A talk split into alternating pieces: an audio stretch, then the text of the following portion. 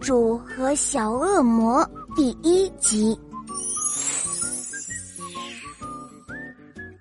在很久很久以前，在童话大陆上的某个王国里，诞生了一位小公主。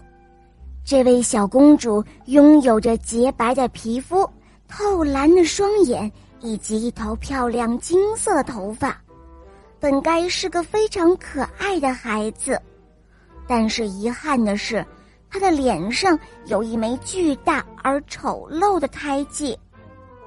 国王和王后仍然很爱他们的宝贝女儿，但他们无法阻止无知的民众的流言蜚语。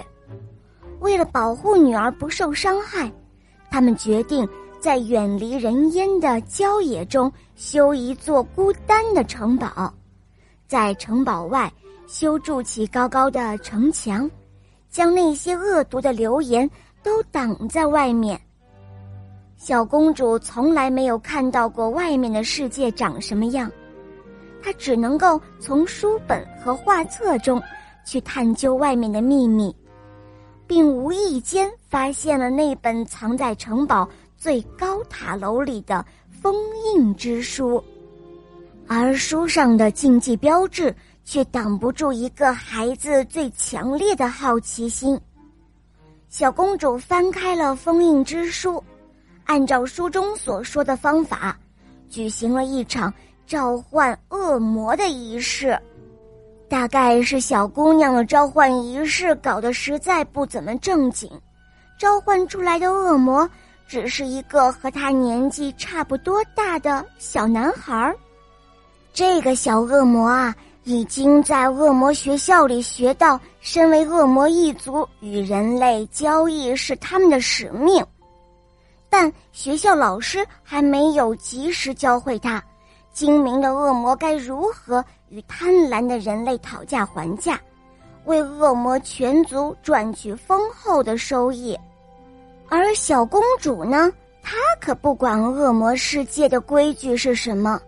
他一见到小恶魔出现，便急切的请求道：“嗨，请让我知道城墙外面的世界是什么样子的。”小恶魔抓了抓头，告诉小公主：“城墙外面有许多美丽的风景，像是洁白的雪山、透蓝的湖泊。”呃，还有金色的麦田。作为一个有着调皮天性的小男孩，小恶魔忍不住伸手轻轻的拽了一下小公主的发辫，呃呃，就像你的头发颜色一样。然而这一番回答并不能够让小公主满意，反而让她对外面的世界更加好奇了。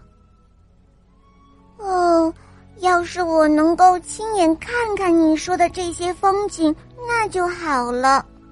小公主说这话的时候，眼睛里闪动着很多期许，以及更多的失落。这一点呢，打动了小恶魔。作为一个成天盼着恶魔学校放假的小男孩。